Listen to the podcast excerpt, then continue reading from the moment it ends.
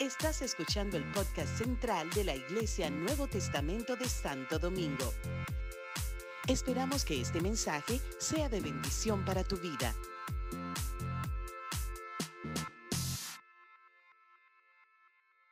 Al primero de Corintios, capítulo 16. Hay un verso en esos reconocimientos y en esas exhortaciones que Pablo hace muy importante. Miren cómo dice el verso 13. ¿Lo leen conmigo? ¿Cómo dice el verso 13 de 1 de Corintios 16? Velad. Pero háganlo con, con porque, porque tiene diferentes palabras, ¿verdad? ¿Cómo primer, ¿Cuál es la primera? Velad. Segundo, estar firmes en la fe. Tres, portaos varonilmente. Y cuarto, vamos a leerlo otra vez. La primera, velad la segunda, estar firmes en la fe. Tercero. Y cuarto. ¿Ya? En ese verso es todo un mensaje. El primero es velad. Velad como centinelas. Eso no es que simplemente como miren, estén pendientes. No, no, es que estén pendientes, o sea, estén velando. En estos tiempos, en estos días, hay que estar velando, hay que estar mirando la prensa, hay que estar mirando cómo va el país, que quién, que, que, es, o sea, velando, velando si, las cosas están siendo, eh, eh, los gobernantes se están portando bien o no. Ah, dime, dime, dime. Pelando lo que dice, no, el, poder hay que usarlo. y así, oh. velando, velando lo que están, lo que, lo que están haciendo, lo que están tratando de montar, todo este asunto de ideología de género que, quieren implementar para dañar a nuestros niños y para, para desarticular los principios y los valores. ¿Cuántos creen que la iglesia tiene que estar velando? Si hay un tiempo donde la iglesia necesita velar, es este. Velar por tu casa, velar por tu familia. O sea, ponte como en, en son de guerra. Pelea, o sea, como un soldado, como un soldado que está vigilante. Así como que siento este llamado en estos días. O sea, despierta iglesia, vamos, vela, vela, vela. Abre tus ojos, despierta, vamos. Porque el diablo no duerme. Nosotros tampoco estamos llamados a dormir. ¿Cuántos dicen amén? Mire, le comento, yo nunca he ido de que a manifestaciones y cosas, ni, ni con pancarta. Pero hay un llamado ahí en el asunto de, de, la educación el jueves, el jueves 4. Y le confieso, si ustedes me ven en periódico, yo voy a estar ahí. Yo voy a estar ahí. Eh, con esa proclama de con mis hijos no te metas. Yo quiero declarar que con mis hijos el diablo no se meta. Con mis hijos, con mis nietos, no, no, no, no, no vamos a aceptar eso. Así que eh, estudien, busquen de qué se trata esa manifestación frente al Ministerio de Educación. Su pastor si, alguno, si alguno me quiere acompañar, bienvenido. Vamos, vamos para allá. A las 10 de la mañana. Yo voy a coger el metro. Eh, voy a coger el metro. Jonathan, a Jonathan me dice, pastor, ahorita, oh, eh, pastor, pastor, le tengo un testimonio, le tengo un testimonio. Venía en el metro de allá, de, Honduras, donde yo vivo. Venía en el metro y me puse a evangelizar y a, a repartir tratados. Y entonces, cuando, me puse ahí y me envolví en, eh, repartiendo tratados y evangelizando. Cuando vine a ver, estaba en Villamella.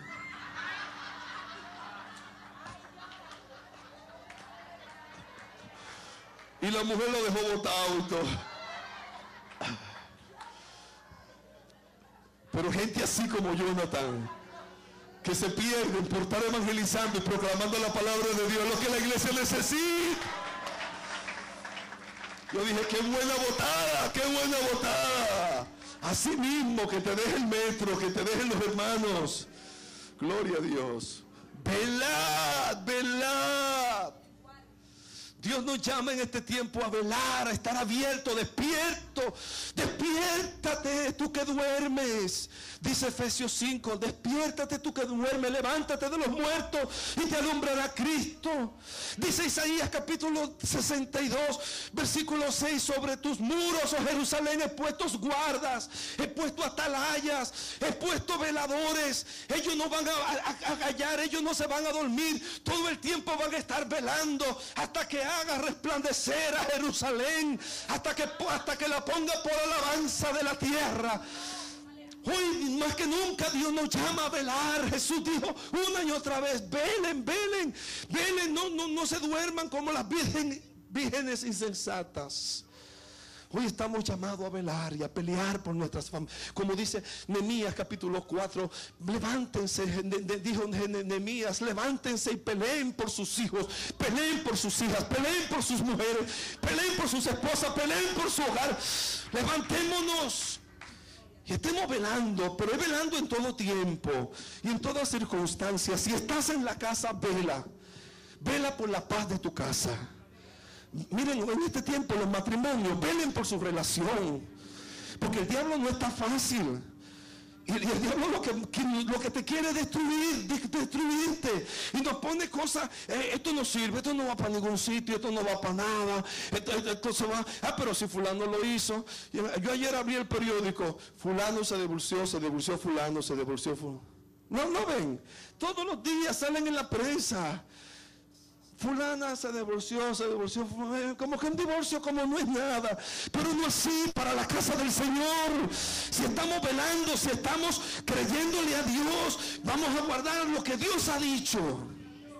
Y ayer hablaba a los hombres, cuida tu casa, levántate como sacerdote, levántate como hombre, para velar por tus hijos, para velar por tu casa.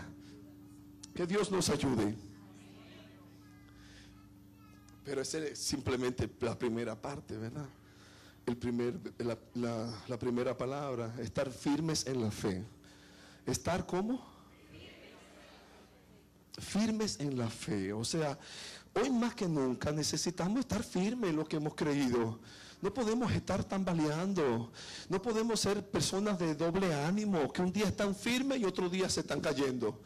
Como dice la palabra de Dios, que en los postreros días en los posteriores días algunos apostatarán de la fe. Van a escuchar espíritus engañadores y a doctrinas de demonios. Y como dice la palabra de Dios en Efesios, en Efesios capítulo 4, hasta, hasta que todos lleguemos a la unidad de la fe, al conocimiento del Hijo de Dios, a un varón perfecto, para que ya no seamos como niños fluctuantes, fluctuantes, los niños fluctuantes, ¿verdad? Antes Gabriel venía, el chiquito de, de Mariel venía, mira cómo me mira. venía así casi cayéndose. Era un niño fluctuante, estaba hecho un bebé. Y venía así, y yo lo tomaba en los brazos y se dormía. Pero ya no, ya está hecho un tiguerito ya camina, ya corre, ya, ya, está firme, camina con paso firme. Y viene y me trae un, ahorita me trajo una golosina y, y lo agarré, suéltame que me voy. O sea, ya no es un niño fluctuante, pero hay creyentes como que todo el tiempo, como que son bebés, hay como que... Tú vas a la iglesia hoy y tienen como a veces, yo no, bueno, yo espero que no, ¿verdad? Pero si hay uno así, está bebé todavía. Así la mujer, así como con pinza. Tú vas. mira el desayunito para que venga a la iglesia. No, por Dios, o sea, no. Tú eres un hombre viejo. Tú te has llamado para decir a la familia, vámonos para la iglesia.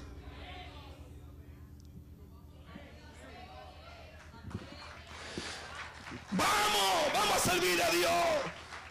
Ponte los pantalones de hombre. Eso era yo anoche en la, romana, ¿está bien? Ah. Estar firmes, firmes en la fe, firmes, firmes, o sea, una persona firme convencido de lo que has creído, completamente estable, sin fluctuar. No, no. Por favor, ¿hasta cuándo vamos a estar con esa tibieza y esa dualidad y esa debilidad?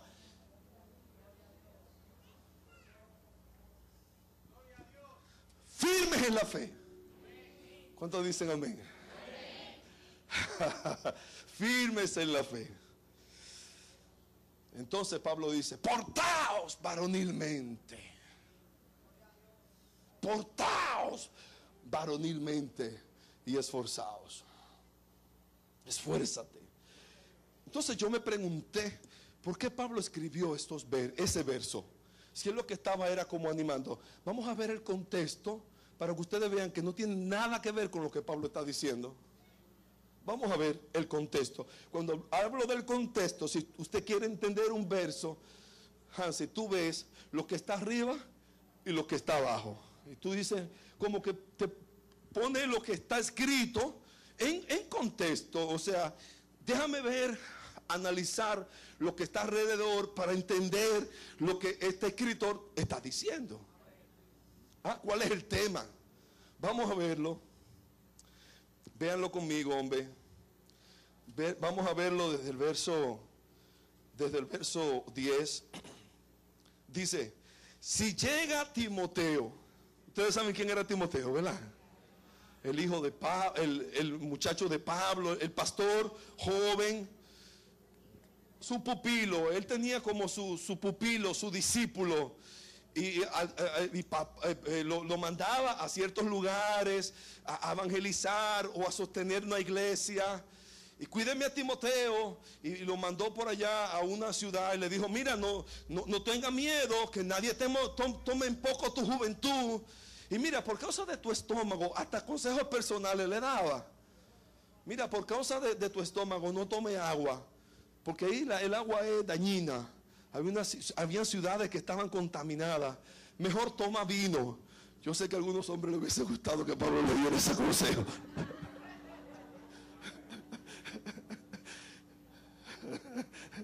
Pero así era Pablo, o sea, hasta consejos personales a Timoteo.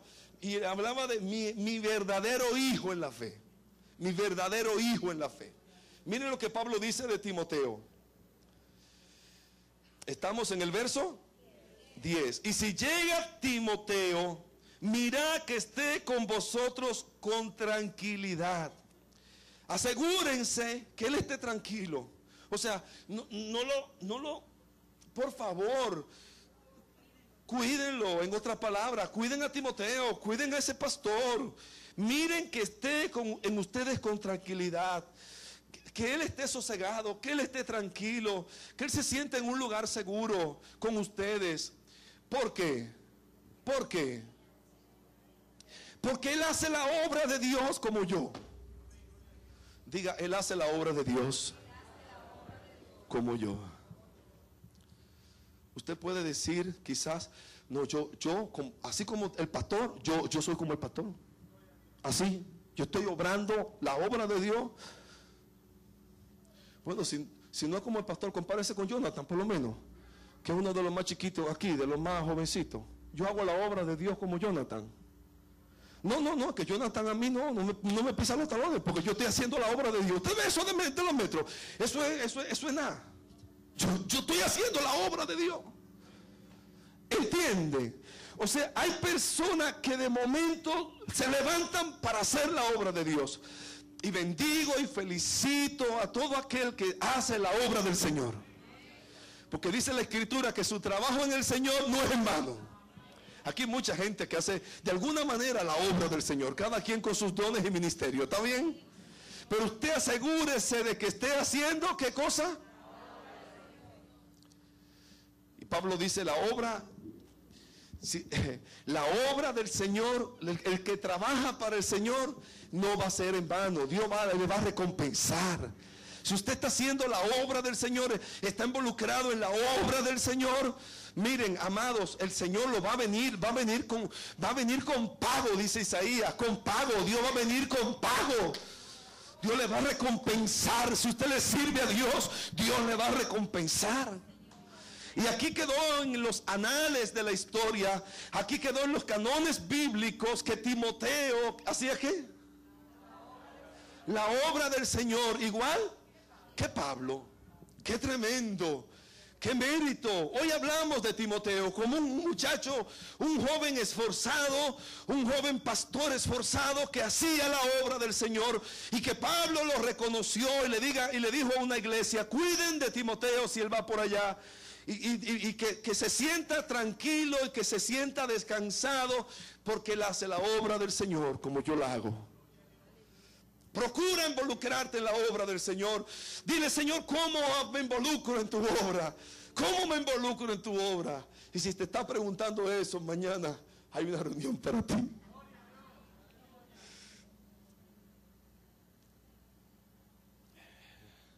Entonces, ah,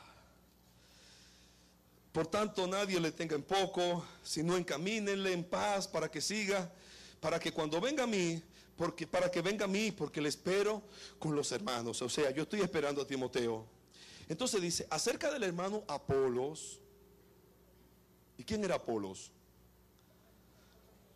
¿Quién era Apolos?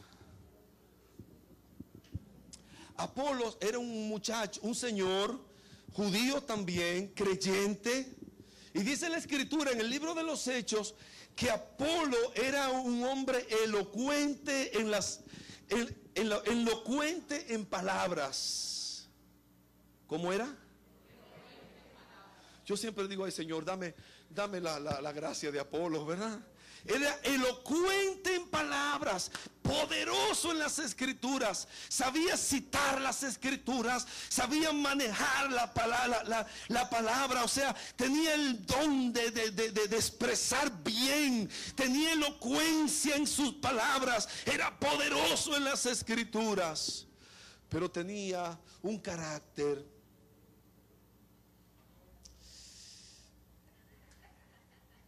Mucho les rogué que fuera a ustedes con los hermanos. Mucho les rogué que fuera. Eh, mucho. Ay, Dios mío. A los hombres. Te rogaron hoy para que viniera. Era Apolo. Quizás tiene gracia, tiene dones, tiene talento pero si hay que rogarte para que haga la obra, si hay que rogarte para que vayas, ay, si hay que empujarte, ay, mucho le rogué a Apolo para que viniera, para que fuera, pero dice la escritura, no tuvo la voluntad de ir. En otra palabra, no le dio la gana. Lo más triste es que quedó aquí registrado es precisamente por Apolos que yo sé que Pablo escribe el siguiente verso. Porque menciona a Timoteo, menciona a Apolo. Entonces, miren, velen, velen. Y párense firme. Y pórtense varonilmente. Vamos a ver. Esto es para hombre. Pablo le está diciendo, porque sufrían riesgos de ir a las iglesias y predicar y en el camino eran posiblemente asaltados o caían presos o eran encarcelados. O sea, predicar en ese tiempo no era como ahora, que estamos aquí tranquilitos y, si nos da un calorcito, ay, no soporto el calor y los aire acondicionados a millón. Hello. Antes era en pleno sol, era caminando, eh, eh, era bajo mucho riesgo que se hacía la obra del Señor, perseguido, expuesto a la muerte. Entonces, en algún, algunos decían, no, no. Apolo dijo, no, no, no quiero ir. Demas, Pablo tuvo que decir de Demas, eh, Demas se descarrió. Demas amó más al mundo que al ministerio y se fue. Ya Demas Demas no está con nosotros. Por eso cuando los hermanos se, van, yo digo, pero si Pablo perdió del creyente, que, o sea, cada quien es, responsable, o sea, cada quien tiene que saber para, pararse firme por la verdad de Dios. ¿Cuántos dicen amén?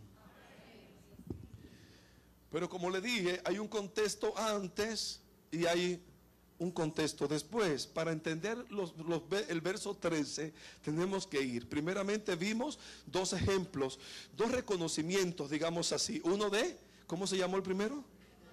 Timoteo. ¿Y el segundo? ¿A quién le fue mejor en este reconocimiento? ¿A Timoteo o Apolo? A Timoteo. Porque Apolos, ¿ah? Le pasó la mano también. Vamos a ver, vamos a ver. Ah, bueno, dice, sí, él, él no quiso ir, pero, pero, pero irá. Yo tengo fe, cuando él tenga la oportunidad, sí, sí, quiera Dios que el Señor le permita ir. Entonces viene el verso 13, y entonces que todas las cosas sean hechas con amor. Dice, hermanos, ya sabéis, dice el 15, de la familia de Estefanas. Es la primicia de Acaya. Ac- eh, ¿Familia de quién? La familia de Estefanas. Es la primicia de Acaya. Había un hermano acá, llamado Acaya que fueron primicias de Estefanas fueron ganados, ¿verdad? ¿Ah? Estefanas es las personas y, la, y, la, y, y, y Acaya es la ciudad. Ok. Sabéis de la familia de Estefanas, es la primicia de Acaya.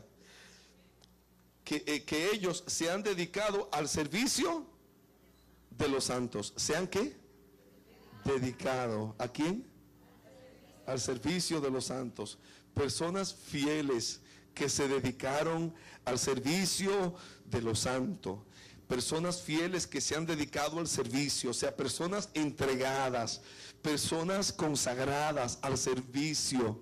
Que Dios levante gente aquí como la familia de Estefanas, o sea, estaba hablando no, no de una sola persona, estaba hablando de familia.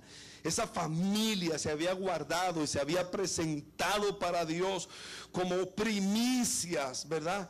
Eran levantados, habían sido ganados y eran como primicias de esa iglesia o primicias de Acaya. Siempre pensé que Acaya era un, un hermano, pero si, si es una ciudad, ellos fueron primicias de Acaya y se dedicaron al servicio de los santos. Os ruego que se sujeten a tales personas. y dice que, que sujétense a personas como ellos y a todos los que ayudan y trabajan. Eh, o sea, personas que se levantaron como líderes. ¿ah? Aquí tenemos líderes, personas líderes puestos en diferentes trabajos. A esas personas sujétense porque ellos trabajan en la obra del Señor. Gente dedicada al trabajo. Gente que están dispuesta a trabajar, a, a servir al Señor. Necesitamos hoy también gente que no se quede simplemente por allá, por la periferia, sino que digan, aquí estamos, listos para el trabajo.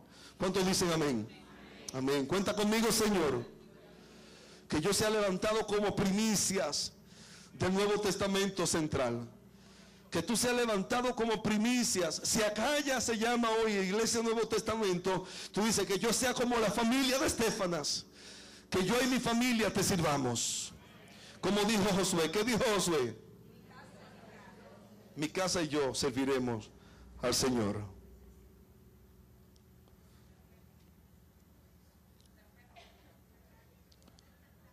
Me regocijo con la me regocijo con la venida con la venida de Estefanas, de Fortunato y de Acaico, pues ellos han suplido vuestra ausencia. Tres personas, Estefanas, ¿de quién? Fortunato y de quién? Y de Acaico, pues ellos han suplido vuestra ausencia. ¿Cómo, cómo suplieron la, la ausencia de los hermanos de Corinto? ¿Cómo? Porque confortaron mi espíritu y el vuestro. Reconoced a tales personas. Y me llamó muchísimo la atención esa expresión. Ellos confortaron mi espíritu.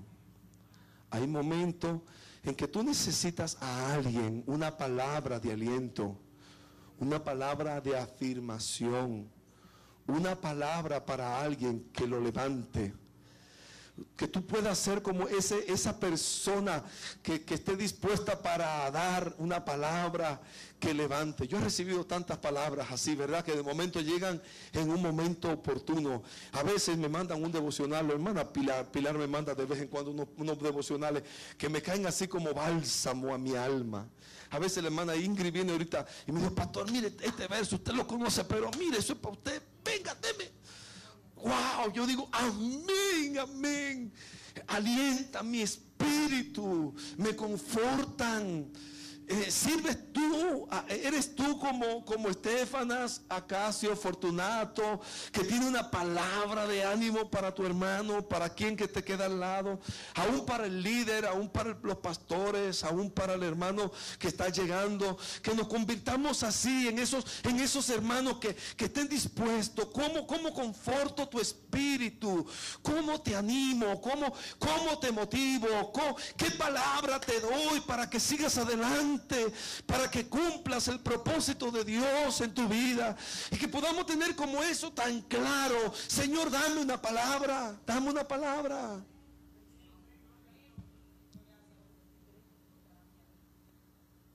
Dice Isaías 50, si no me equivoco. Me permiten, porque me cruzó un verso así, de esos versos que me caen, que me cruzan por la mente así.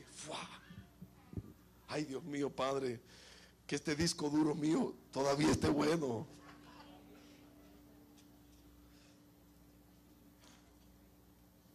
Sí, sí, sí, sí. Es Isaías 50. Isaías 54 dice, Jehová el Señor me dio lengua de sabios. qué, ¿Qué te dio el Señor? Para saber hablar palabras alcanzado. Para saber hablar qué?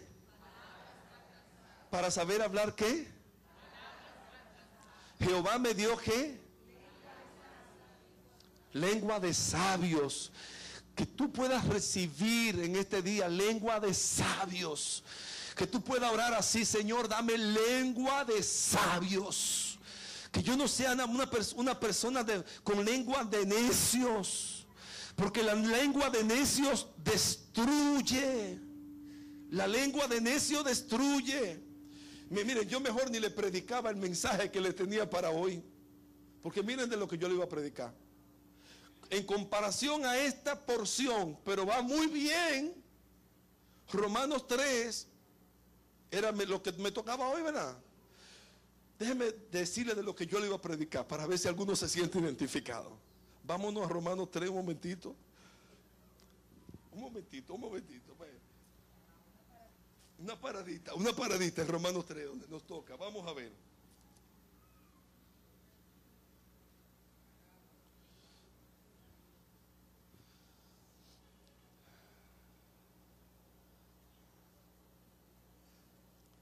Dice el verso 12, obviamente iba a comenzar desde el verso 3, eh, primero, ¿verdad? Pero el, 12 en adelante dice, todos se desviaron, a una se hicieron inútiles. No hay quien haga lo bueno, no hay ni siquiera uno. Sepulcro abierto es su garganta. Hay gente que cuando hable, abre la boca es como sepulcro abierto. ¿Ustedes alguna vez se han expuesto ante un ante el hedor de un cadáver? Eso es no, nauseabundo, es nauseabundo. Eso es para vomitar. Y miren que no he estado cerca, pero simplemente el hecho de es horrible. Y hay gente que cuando hablan como que sepulcro abierto, como botando fuego. Y qué triste que mucha gente de esa se llame cristiana. Hello.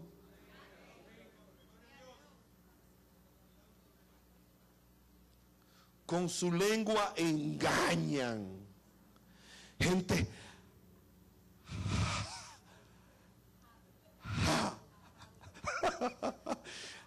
habladora, mentirosa. Y taca, taca, taca, inventan cuentos y para dañar, para calumniar, para, para depotricar al otro, para sembrar cizaña. Y qué pena que haya gente así en la iglesia. Veneno de serpiente hay debajo de sus labios. Identifícalo, que Dios te dé discernimiento y tú puedas reprender esa lengua viperina. ¿Cuántos dicen amén? Porque no estamos llamados para ser esa gente. Estamos llamados para ser la gente de Isaías 54. Jehová el Señor me dio lengua de sabios. Dile, Señor, gracias. Levanta tus manos y dile, Señor, tú me darás lengua de sabio para saber hablar qué cosa? Palabra alcanzado. Tanta vida cansada. Necesitamos, necesitamos tener lengua de sabio. Ay, Señor, ay, ya, vamos, adelante, adelante, tú puedes. Ven, ven, vamos, vamos a buscar al Señor, vamos, vamos. Eh, Señor, eh, no, no, no, no, mira, no, no, no, no te desanimes, no decaiga, que no decaiga tu fe, que se aliente tu corazón. Aliéntese tu corazón y confía en Dios, que podamos alentar al otro. El apóstol Pablo lo necesitó. Oh, doy gracias a Dios por estos hermanos que nunca usted habló de, había oído hablar de ellos, ¿verdad? Usted había oído de, acá, de, de fulano, Fortunato y esa gente, o sea, esos hermanos desconocidos, pero en algún momento de la historia de Pablo fueron gente clave, fueron gente clave fueron hermanos clave. Y decía Pablo, ellos han suplido lo que me faltaba de, los apóstoles. Los apóstoles no estaban por ahí, pero vinieron estos tres hermanitos que alentaron mi corazón, animaron mi espíritu, confortaron mi alma. Confortaron mi alma, confortaron mi espíritu. Así como el Señor dice, confortará mi alma y me guiará por senda de justicia por amor a tu nombre. Tu palabra pueden ser de, confortación, de, consuelo, de fortaleza para el otro, para la persona quizás que tú menos creas. Que en esta semana Dios nos dé lengua de sabios. Quizás sea tu jefa, Katy, la que necesite. A veces personas que están en un lugar, en una posición, y tú la ves muy bien vestidita, y, y por dentro quizás están desesperadas, muriéndose. Tú no sabes lo deseoso de escuchar una palabra de aliento. Yo creo que Dios quiere despertar nuestros corazones en esta mañana. Porque me hizo de alguna manera volver. Yo iba para Romanos 3 corriendo. Pero me hizo detenerme en lo que le compartí a los hermanos ayer. ayer. Le hablaba acerca de ese portaos varonilmente. Portaos varonilmente.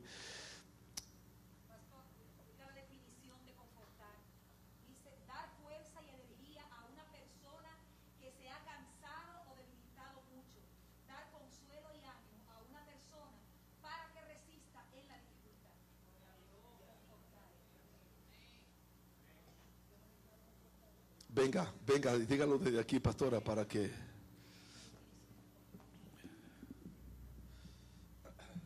es la definición del verbo confortar que dice dar fuerza y energía a una persona que se ha cansado o debilitado mucho, dar consuelo y ánimo a una persona para que resista en las dificultades. ¿Cuántos quieren convertirse en confortadores? ¿Y cuántos quieren decir, Señor, tómame a mí de primicias? Yo quiero ser de esas personas que trabajen para ti. Dice que la palabra portaos varonilmente, lo que resulta fuerte, consistente o valeroso. En este tiempo necesitamos gente valerosa, gente que se esfuercen, gente dispuesta, gente decidida Decirle, Señor, aquí estoy, aquí estoy, cuenta conmigo. Gente que se ponga al frente de la batalla. No gente pusilánime. Le hablaba también ayer a esos hermanos de, esa gente de, la, de, de, las leyes de la guerra, ¿verdad? De la batalla, de la guerra, de, de las leyes de la guerra, en Deuteronomio capítulo 20. En Deuteronomio capítulo 20 dice que el Señor eh, le dio al pueblo de Israel unas leyes para la batalla. Y, dice, dice, el Señor, cuando ustedes salgan a la guerra, no teman. Lo, lo, parafraseo, ¿está bien? O sea, lo digo con mis propias palabras. Cuando ustedes le toque salir a la guerra, no teman. Pero estas serán las leyes para los, para los que vayan a salir a la guerra. Los hombres, los varones, a los varones, después de 18 años, Josué, ¿cuánto tú tienes? ¿Cuánto? 16. 17, te queda uno. Te queda uno. Párate, Josué. Pero ¿cuándo cumplen los 18? ¿Eh? En diciembre. Te quedan seis meses para salir a la guerra. Pero ya jóvenes como Josué, ya después de ahí, un ¿verdad? después de diciembre, él podía, estaba llamado para irse a la guerra. Gracias, Josué. Pero dice, si compraste casa, si compraste casa, si has comprado una casa, aunque tenga la edad para ir a la guerra y si compraste casa y todavía no las has estrenado, mira, no vaya a la guerra, quédate. Te exoneramos, no vaya a la guerra. Si un joven se casó y todavía, dice la escritura, todavía no ha convivido con su amada, no ha disfrutado del placer más rico que hay, no vaya a la guerra, también está exonerado. Devuélvase y disfrute con su amada, disfrute con su mujer. Vaya y tenga su luna de miel. Tú, oye, Junito, no te vayas a casar en tiempo de la guerra porque te vamos a necesitar. O sea, disfrute, goce, vaya, devuélvase. O sea, habían excepciones. Pero entonces también le decía, o sea, los que compraron casa, los que compraron propiedades, los que se casaban. Y después dice, y volvió Moisés a hablarle otra vez a toda la gente. O sea, como que se había terminado. Dice, hay algún, y si usted tiene miedo, y si usted tiene miedo, y si usted tiene, si usted es medroso, o sea, con miedo, o tiene un espíritu, un corazón pusilánime, que duda, que no está estable, devuélvase. La guerra tampoco es para usted. No vaya a hacer cosas, dice ahí de Deuteronomio 20, que usted contamine a los otros. Esto es para valiente.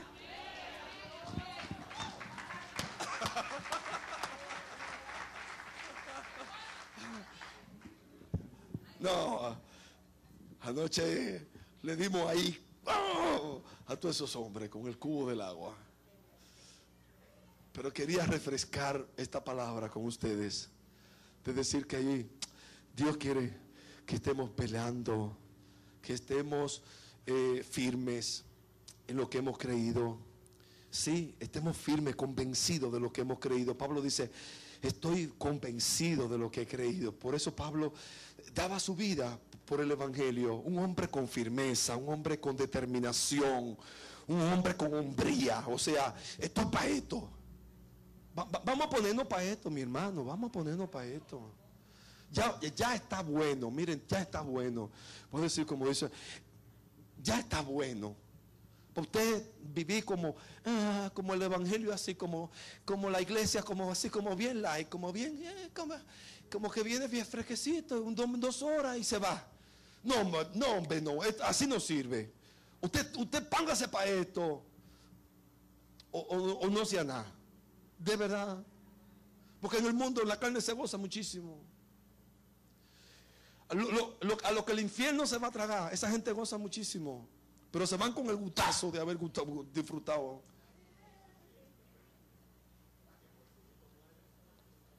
No es así. La carne, el mundo, los placeres mundanos Eso debe- a la gente le da muchísimo placer, pues se llama placer mundano. Pero dice que Moisés, Moisés, ¿qué hizo Moisés?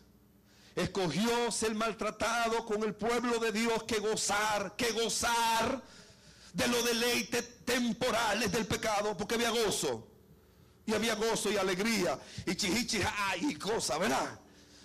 Afuera. Pero Moisés escogió primero ser maltratado con el pueblo de Dios que gozar de los deleites temporales del pecado porque tenía puesta su mirada en el galardón. Y se sostuvo como viendo a lo invisible. Es ese tipo de gente, de carácter. No, yo estoy para esto. Y si tengo, yo voy a pagar el precio por Jesucristo, por su iglesia. Me voy a portar varonilmente, me voy a esforzar en la obra del Señor. Esfuérzate, iglesia. Esfuérzate, esforcémonos. Paguemos el precio. Y pi- pidámosle al Señor, Señora, hazme ese instrumento de tu paz, de tu gracia, que yo pueda florecer en esta vida, que yo pueda vivir para ti. Que, que, que, que en mí se vea, que en mí se refleje el carácter de Cristo. Ay, amado, no, no- hay, no hay nada más de gloria, ¿verdad? Que, que vivir para la gloria del Señor. Mira, Juan Carlos, eh, aquí tenemos uno. Un muchacho famoso, concierto multitudinario, miles, una multitud, miles de personas aplaudiéndolo. Conoció a Cristo y dice, le voy a servir. Le voy a servir.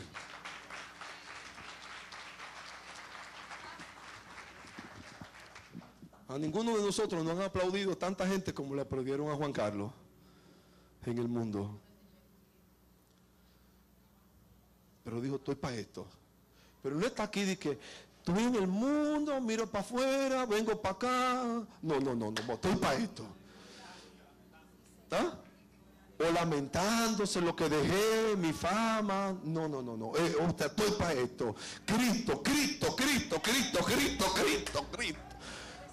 He decidido seguir a Cristo. Convertido a Cristo. Velad, velad, estar firmes en la fe. Portaos como tanto hombres como mujeres, ¿verdad? Con valor, con valor, con determinación y esforzados. Vamos, esfuérzate en la gracia.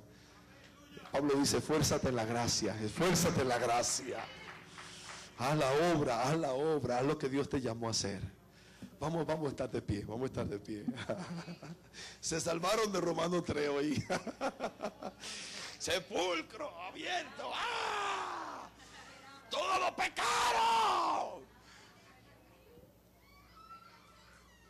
Están destituidos de la pero, Dios muestra su amor para con nosotros que siendo aún pecadores Cristo murió por nosotros. Ese es el, ese es el gran mensaje de Pablo. Hacer, hacernos sentir que todos estamos mal, pero hacernos ver que la única respuesta está en Cristo. Que miremos a Cristo, que miremos a Cristo. Vamos a alabar al Señor y vamos a declarar así, ¿verdad? Ay Señor, hazme ese instrumento de tu paz. Hazme como Timoteo que trabajaba en tu obra, que estaba dispuesto a involucrarse en tu obra. Hazme, ah, ay Señor, Esta es mi fe. de Apolos, dame la destreza en las escrituras, elocuencia en palabras, pero no me dé ese espíritu pusilánime, ese espíritu medroso. Ay, no, no, no vale la pena. Ayúdame siempre a estar dispuesto. Ayúdame, Señor, a ser como la familia, que mi familia tenga el testimonio de la familia de Estefanas. Yo te pido, Señor, que mi familia, tú la levante. Esta es. Gracias. Y que yo en mi casa te sirvamos, Señor.